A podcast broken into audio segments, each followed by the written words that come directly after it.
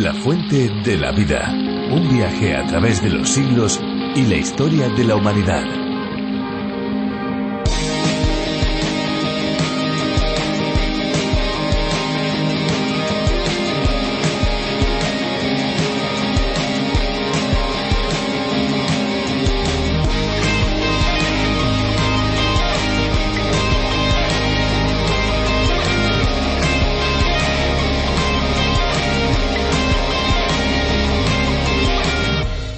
Para comprender la importancia que el agua tiene para las plantas, podemos observar el tipo de vegetación existente en zonas con abundantes precipitaciones y el tipo de vegetación existente en zonas con pocas precipitaciones. Veremos que a medida que la presencia de agua disminuye, lo mismo sucede con la vegetación. No debe sorprendernos que sea fácilmente observable esta relación entre vegetación y agua.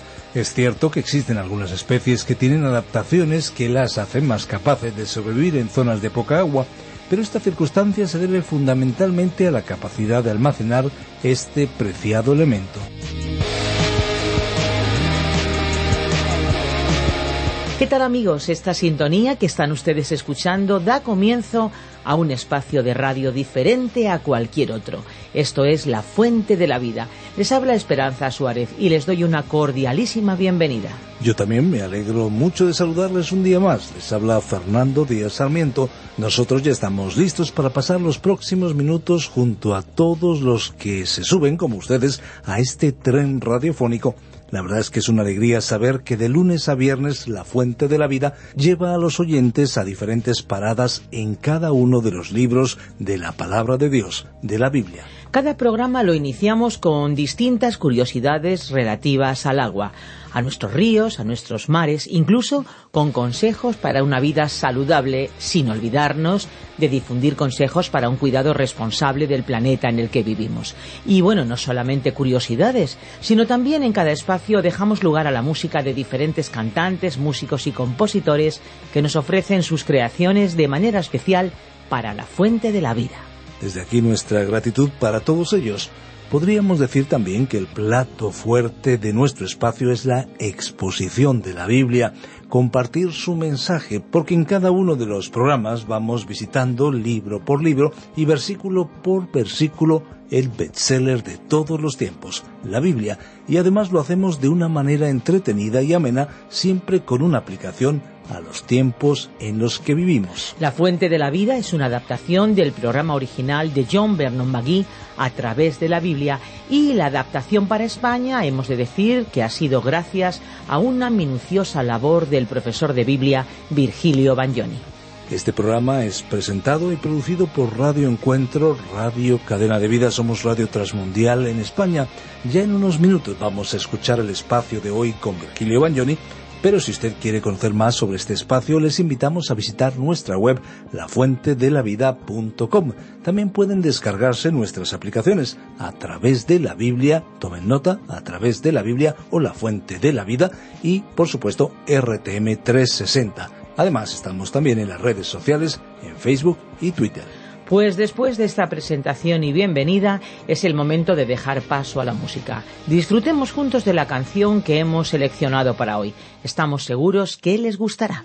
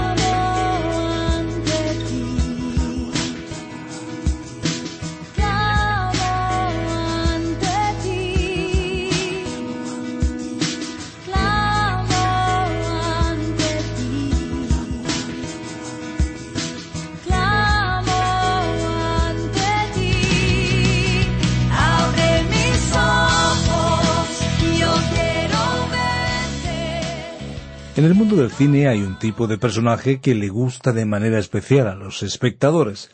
Es el espía.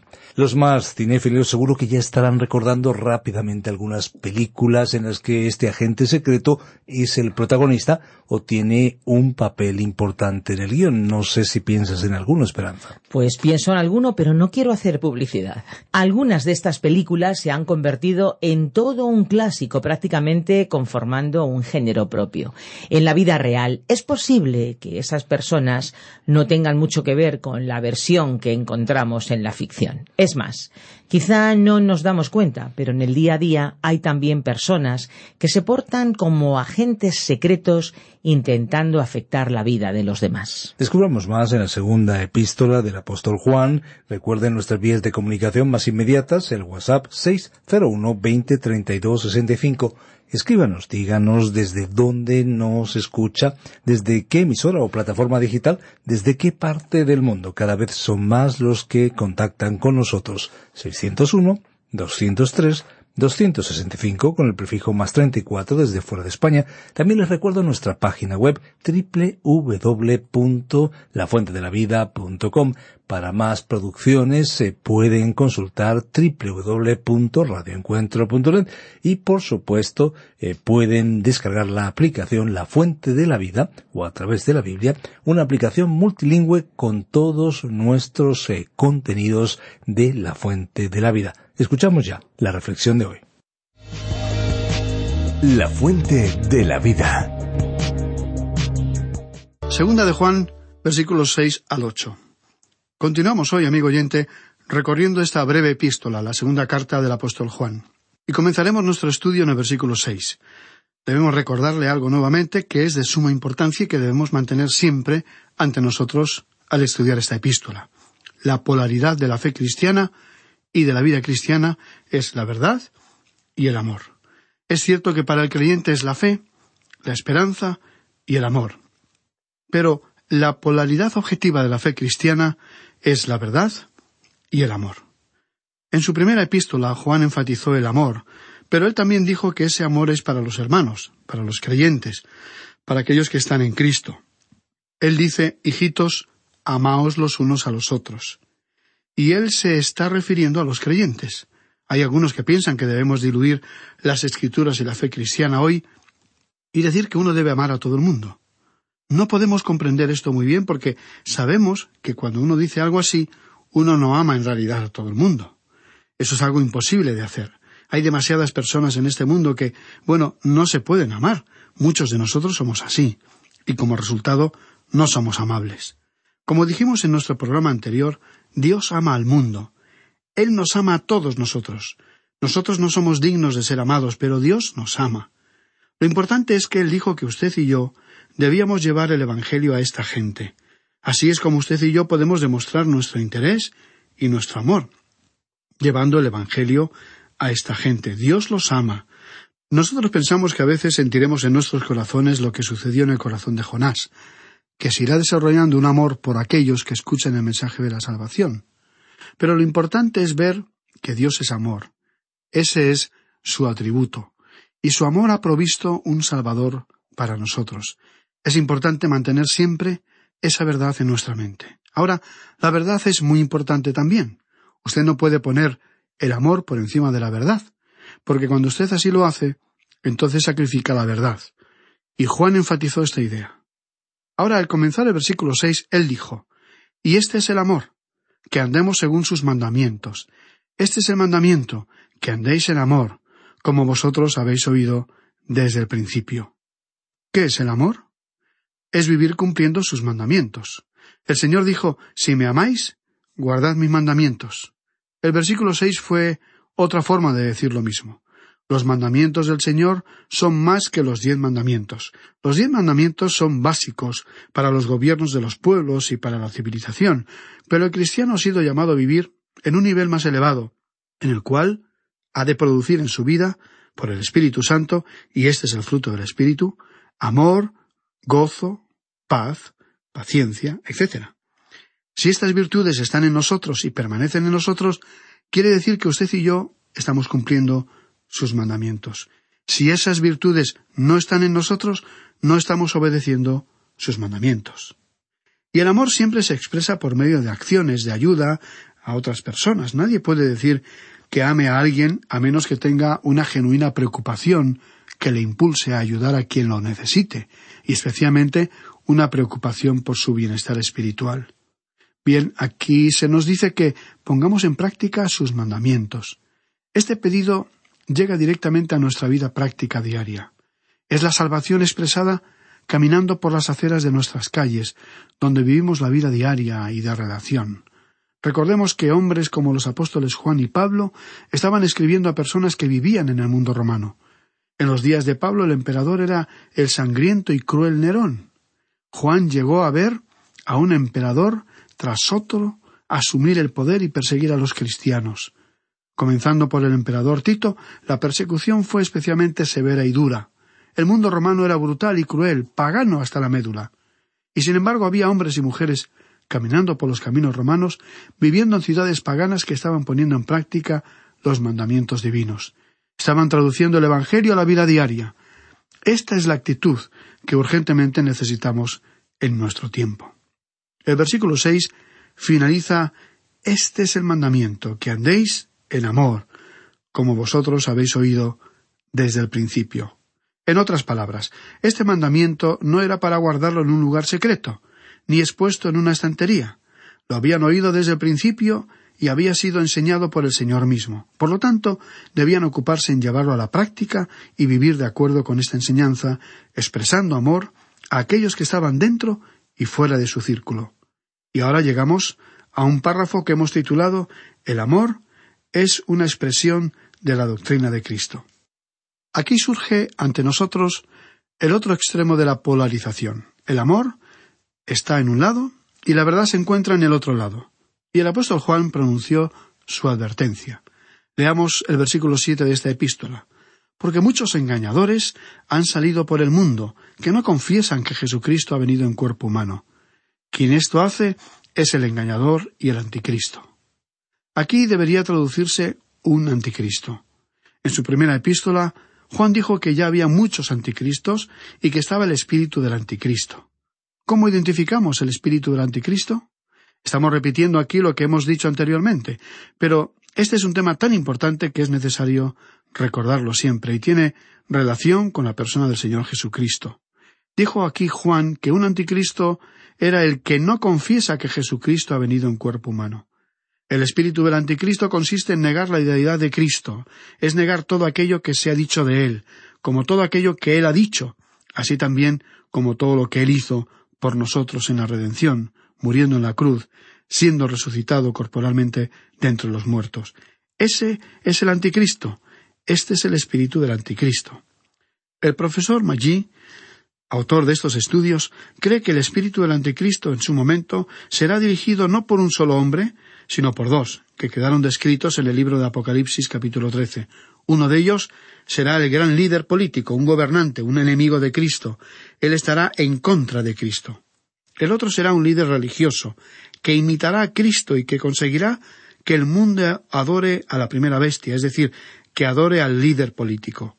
Eso ocurrirá en el futuro y todo lo que está sucediendo en nuestro tiempo está preparando el camino para la llegada de este último, hasta el punto de que cuando el gobernante político y el dirigente religioso finalmente aparezcan, el mundo estará dispuesto para recibirlos.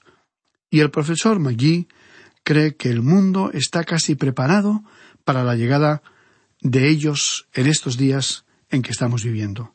En primer lugar, el gobernante político prometerá paz para el mundo durante tres años y medio, y en ese periodo de tiempo lo logrará.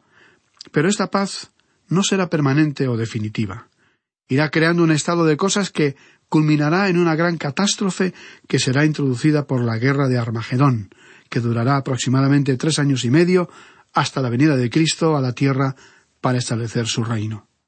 En aquel tiempo habrá una religión. Por cierto que, incluso en estos tiempos, parecemos estar yendo en esa dirección. Será una religión mundial en la que todos compartirán su forma de pensar. Será una religión vacía de creencias. Los que la acepten no tendrán nada que los mantenga unidos. En el día de hoy se habla mucho de librarnos de todo aquello que nos separe. Por ello se creará una religión cuyos adeptos, que al no creer en nada, no se dirigen hacia ninguna dirección en particular, es decir, que no van a ninguna parte y por lo tanto pueden unirse. Esta será la obra del engañador que finalmente surgirá en la historia en los últimos tiempos. Por ello, se habla de uno que dirigirá la religión y otro la política de este mundo. Este será, pues, el anticristo que vendrá. Por ello, el versículo siete dice muchos engañadores han salido por el mundo.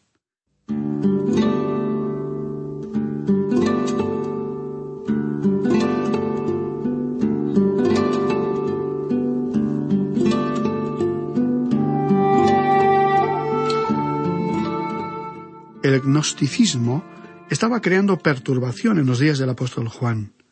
A cualquier lugar donde haya llegado el Evangelio, los cultos y sectas siempre lo han seguido.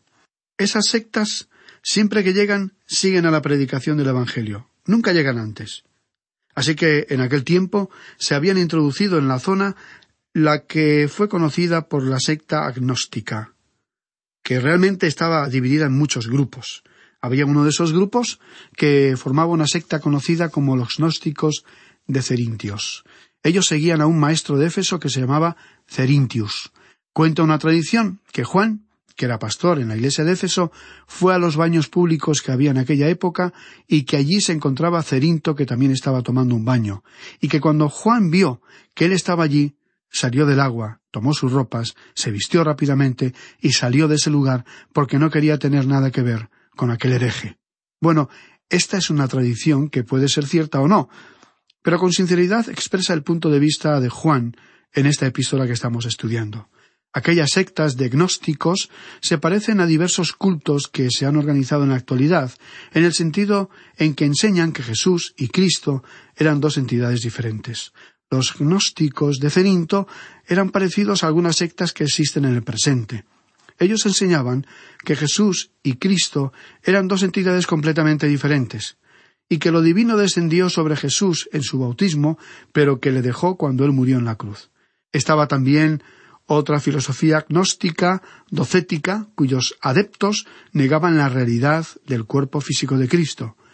Ellos dijeron que los apóstoles pensaban que veían a Jesús, pero que de hecho él no era una persona real. Según ellos, él era simplemente una aparición. Hay algunas sectas que han adoptado también esta herejía. Fue por esa razón que Juan dijo en su primera epístola recordando a Jesús, en el capítulo uno y versículo uno, lo que hemos oído, lo que hemos visto con nuestros ojos, lo que hemos contemplado y palparon nuestras manos. Los apóstoles sabían de qué estaban hablando y que Jesús era un hombre real. En aquel habían sectas judías y cuando surgió el cristianismo, ellas adoptaron muchas de las enseñanzas de la fe cristiana. Había un grupo de esenios en Qumran donde se encontrarían los rollos del Mar Muerto. Y en Masada, que cayó en el año 73 de nuestra era, tres años después de la caída de Jerusalén, había alrededor de 967 celotes que también habían escogido algunas de las enseñanzas de Cristo. Ambos grupos habían tergiversado, distorsionado o pervertido concepciones de la persona de Cristo. Y lo que Juan estaba diciendo aquí era de suma importancia, porque a través de los tiempos se han difundido ideas falsas sobre la persona de Cristo. Los grupos que sostienen esos puntos de vista no son difíciles de identificar. Solo basta comparar esas creencias y enseñanzas con la persona de Cristo y sus enseñanzas con las de las Sagradas Escrituras. Ahora, esto no quiere decir que una persona no pueda tener un punto de vista diferente al suyo, por ejemplo, en el tema de la elección. Este tema ha sido debatido por siglos. Juan Wesley lo enseñó desde cierto punto de vista, mientras que Juan Calvino lo enseñó desde otro punto de vista. Pero ambos creían en la deidad de Cristo. Y cuando uno cree en la deidad de Cristo, amigo oyente, ello indica que también cree en el nacimiento de Cristo de una Virgen, la Virgen María. Y significa que esa persona cree en el registro histórico que tenemos en la Biblia, y que también cree en la doctrina de los apóstoles que ellos enseñaron en sus epístolas. Así que los teólogos citados tenían una diferencia de opinión sobre la doctrina de la elección, pero ninguno de ellos era un falso maestro, porque ambos estaban de acuerdo en las doctrinas básicas de la fe cristiana. Permítanos ilustrar esto con otro ejemplo. El profesor Magui inició sus estudios teológicos en un seminario que, en profecía, había adoptado la postura amilenarista, totalmente contraria a un milenio literal en el cual Cristo reinaría sobre la tierra. Posteriormente, continuó sus estudios superiores en un seminario que había adoptado la posición premilenarista, que es favorable a ese reino literal. Hablando de su primera etapa de estudios, el profesor Maggi recordó siempre a un profesor del primer seminario, era milenarista, y aunque no compartía la posición del citado profesor, reconoció que le encantaba escuchar la elocuencia con que aquel hombre exaltaba la persona de Cristo y cómo defendía su nacimiento virginal, la redención por su sangre y la resurrección corporal en una forma que jamás había escuchado antes. Su claridad había llegado a emocionarle. Por supuesto que aquel profesor se oponía al premilenarismo, posición del profesor Maggi. Pero ambos se hicieron buenos amigos, y sus diferencias nunca llegaron a perturbar su amistad. Por su parte, el señor Magui lo consideraba equivocado, pero ambos disfrutaban de largas conversaciones compartiendo aquello que les unía en Cristo y el respeto a la autoridad de las Sagradas Escrituras. Ellos consideraban a sus divergencias teológicas como elementos secundarios y pensaban que al llegar al cielo estarían completamente de acuerdo, porque cada uno de ellos tendría que modificar un poco su posición en los aspectos secundarios de la fe. Y los consideraban factores secundarios porque los comparaban con las verdades fundamentales sobre la persona de Cristo. Ahora, Juan dijo que la forma en que íbamos a distinguir a alguien que fuera hijo de Dios de una persona que no lo fuera era observando. El que no practicara la justicia ni amara a su hermano no pertenecía a Dios. El amor y la justicia eran y son dos manifestaciones de un Hijo de Dios. Por ello debíamos conocer a aquellos que la deidad de Cristo. Juan decía que aquel que negaba la deidad de Cristo no era cristiano. Podría ser una persona religiosa, pero no cristiana. Después de todo, cristiano significa seguidor de Cristo, o sea, alguien que cree en Él. Nadie puede ser un seguidor de Cristo a menos que crea en el nacimiento virginal, en su deidad, en su vida milagrosa, en su obra de redención en la cruz y en su resurrección de entre los muertos. Y continuó diciendo el apóstol en el versículo ocho Mirad por vosotros mismos, para que no perdáis el fruto de vuestro trabajo, sino que recibáis la recompensa completa. Usted no pierde su salvación cuando tiene comunión o compañerismo con personas equivocadas, y esto tiene que quedar bien aclarado. Pero usted se coloca en una posición peligrosa desde el punto de vista espiritual. Ello significa que en el momento en que usted y yo nos identificamos con alguien de una secta, o culto falso en el sentido de sentirnos cómodos en un contexto en el que se niega la deidad de Cristo, sería como someter a nuestra fidelidad a presiones extrañas que podrían desviarnos de la fe. No creemos que haya recompensa para un cristiano que se coloque en esa posición límite. Cada creyente debería sentir una gran motivación para ser fiel a Cristo, viviendo la expectativa de aquel día en que le escuche decir a su Salvador y Señor, está bien, buen siervo, has sido fiel. Al final de su vida, el apóstol Pablo pudo decir lo que leemos en segunda de Timoteo, capítulo cuatro, versículos siete y ocho. He peleado la buena batalla, he acabado la carrera, he guardado la fe. Por lo demás me está reservada la corona de justicia, la cual me dará el Señor, juez justo, en aquel día, y no solo a mí, sino también a todos los que aman su venida. Durante su vida no estuvo completamente seguro de ello, porque en una ocasión dijo que no quería ser desaprobado cuando llegara la presencia de Cristo. Por lo tanto, nos incumbe a nosotros no ser engañados ni convencidos por el error. Amigo oyente, el tiempo nos obliga a concluir nuestro estudio de hoy en este punto. Le agradecemos la atención con que nos ha escuchado y le invitamos cordialmente a acompañarnos en nuestro próximo programa, en el cual finalizaremos nuestro estudio de esta segunda epístola del apóstol Juan. Le sugerimos que lea por sí mismo y anticipándose al programa hasta el versículo trece, o sea, hasta el final del único capítulo de esta carta, y si es posible, vuelva a repasar los versículos ya leídos para estar más familiarizado con esta breve epístola que expone algunos de los puntos esenciales de la doctrina cristiana, a la vez que enfatiza su aplicación práctica en nuestra vida diaria, a nuestras relaciones con nuestros hermanos en la fe y a nuestro contacto con los que no comparten nuestra fe. Y si surge alguna duda o tiene usted alguna pregunta sobre la exposición bíblica, le invitamos a que nos escriba e intentaremos contestarle lo antes posible.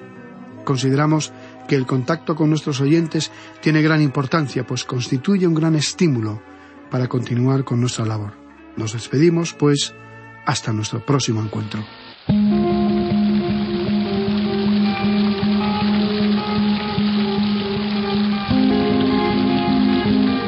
Pues prácticamente hemos llegado al final de nuestro espacio por hoy, por supuesto porque tenemos por delante muchos espacios para disfrutar juntos de este viaje radiofónico por cada uno de los libros de la Biblia. Recuerden, amigos, que si desean volver a escuchar este espacio o tal vez alguno de los programas anteriores, lo pueden hacer en nuestra web lafuentedelavida.com o bien en la aplicación La Fuente de la Vida, que también la pueden encontrar con el nombre A través de la Biblia. Recuerden que tenemos vías de comunicación para que estén en contacto con nosotros. Nuestro deseo es que cualquier persona en cualquier lugar y en cualquier momento puedan tener acceso fácil y eficaz a través del ordenador o del teléfono móvil a la amplia gama de recursos digitales cristianos en el idioma que cada cual entienda. Es importante entender el idioma, desde luego, pero sobre todo nosotros queremos utilizar el idioma del corazón, ese que cualquier ser humano entiende. Así que muchas gracias por haber permanecido a nuestro lado. Y no se olviden de nuestros teléfonos. El WhatsApp es el 601 20 32 65 y el fijo el 91 422 0524. Recuerden que si llaman desde fuera de España deben pulsar el prefijo más 34. Y recuerden también nuestra dirección electrónica info arroba lafuentedelavida.com. También nos pueden escribir a info arroba radioencuentro.net. Conecte con La Fuente de la Vida a través de las redes sociales. Estamos en Facebook y en Twitter y descargue también nuestras aplicaciones. La principal, La Fuente de la Vida, también pueden buscarla como a través de la Biblia y otra aplicación muy útil donde encuentran La Fuente de la Vida es RTM 360. La Fuente de la Vida existe para alcanzar al mundo para Jesucristo. Este es nuestro cometido, esta es nuestra labor, esa es nuestra meta dejar una huella espiritual duradera. Y por supuesto recordarles que hay una fuente de agua viva que nunca se agota. Beba de ella. Este ha sido un programa de Radio Transmundial producido por Radio Encuentro, Radio Cadena de Vida.